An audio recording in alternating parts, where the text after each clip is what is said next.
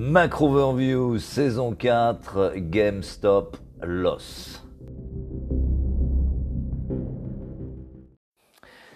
Les marchés en trois mots ce matin en demi-teinte. Alors certes, ça peut paraître un peu étonnant à première vue euh, d'utiliser cette expression quand l'Asie euh, est clairement dans le rouge ce matin, mais la réalité est plus ambiguë euh, qu'on ne pourrait croire en première analyse.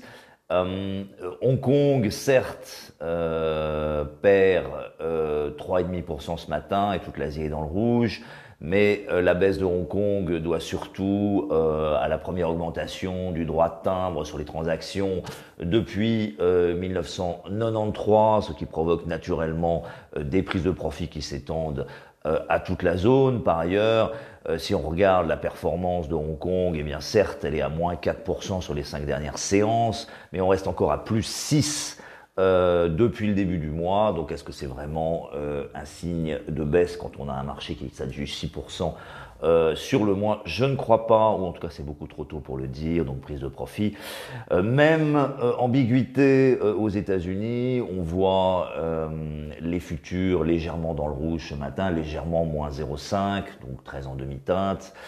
Certes, le Nasdaq perd 4% sur les cinq dernières séances, mais là encore reste largement positif, plus 3 euh, depuis le début du mois, prise de profit logique et euh, shift euh, sectoriel logique compte tenu de l'évolution des taux, j'en reparlerai. de la même manière, l'Europe, les futures actions sont légèrement dans le rouge, un rouge léger ce matin à moins 0,4. Alors on peut dire que l'Eurostock 50 est malgré tout en baisse euh, sur les cinq dernières séances, moins 1%. Mais euh, là encore, 6% de hausse depuis le début du mois. Euh, je ne crois pas que cela sanctionne réellement des marchés qui ne soient pas constructifs. Et en prenant un peu plus de recul, si on regarde nos véhicules favoris depuis des semaines, les commodities, eh bien sur la semaine, le cuivre, ça juge 10%, le sucre également 10%, et le pétrole 1 euh, à 2% selon les contrats. Et depuis le début du mois, ces trois euh, matières premières, cuivre, euh, Brent, sucre, ça juge toutes les trois 16% de hausse. là encore, sans commentaire, just follow the herd. Les marchés en trois chiffres maintenant, là encore, tous les trois sous le signe euh, de la demi-teinte. Premièrement, plus 1,4%. C'est la progression en rythme annualisé des salaires en Australie euh, au euh, quatrième trimestre. C'est le chiffre le plus bas en glissement annuel depuis, depuis toujours en fait, malgré un léger rebond en glissement trimestriel. C'est intéressant parce que euh, si euh, des signes de tension salariale et donc d'inflation doivent venir de quelque part, ce sera, probablement en premier lieu de la zone Asie-Pacifique et pour l'instant donc ces tensions restent absentes, ce qui relativise bien sûr le mouvement des taux. Là encore, euh, je suis convaincu que les taux continueront à remonter et les courbes à se pontifier, mais on voit très bien que l'inflation pour l'instant reste plus une anticipation qu'une réalité, en tout cas si on regarde les salaires en Australie. Deuxième chiffre, 91.3. C'était le chiffre euh, de confiance euh, des consommateurs publié hier aux États-Unis pour le mois de février. C'est un chiffre qui est sorti légèrement au-dessus des attentes euh, et en progression puisqu'on était à 88.9 le mois précédent. Pour autant, si on prend un peu de recul, c'est un chiffre en demi-teinte, on voit bien que la confiance des consommateurs reste dans une zone ambiguë. Euh, donc, euh, on ne voit pas d'accélération de, cette confiance. Euh, on reste dans une zone, on va dire, entre deux eaux. troisième chiffre, 1,2150, c'est bien sûr l'euro-dollar. on voit très bien que le dollar ne parvient pas à trouver une vraie direction depuis une semaine ou deux.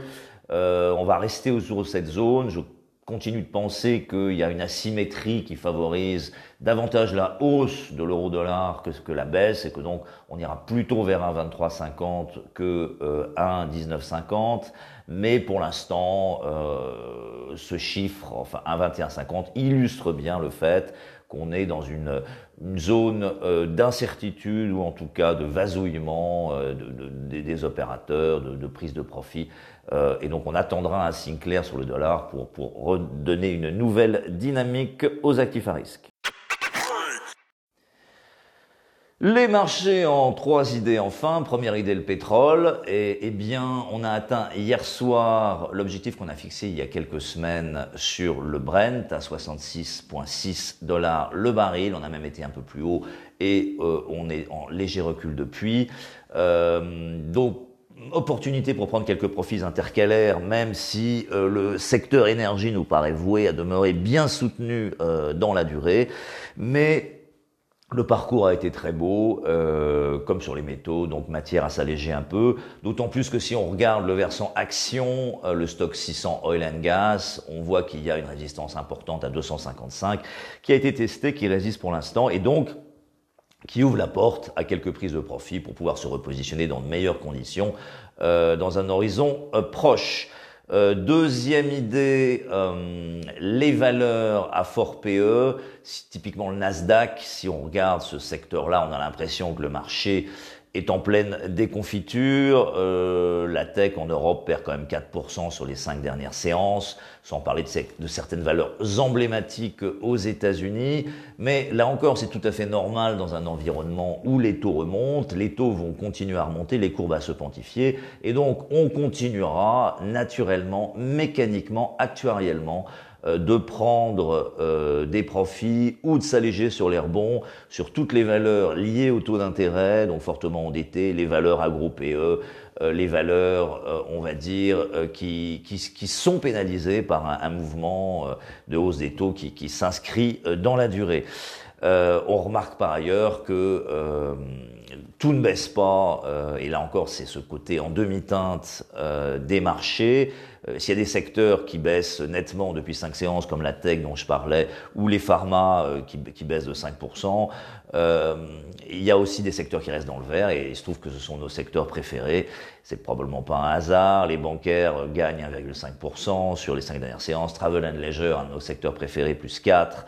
Euh, Basic Resources et Oil and Gas légèrement dans le vert. Donc euh, on voit bien euh, l'idée de fond qui, qui, qui, qui, demeure en place. Troisième idée, euh, les défensives. Euh, il est très frappant de voir le comportement des défensives dans la, dans la phase de marché actuelle.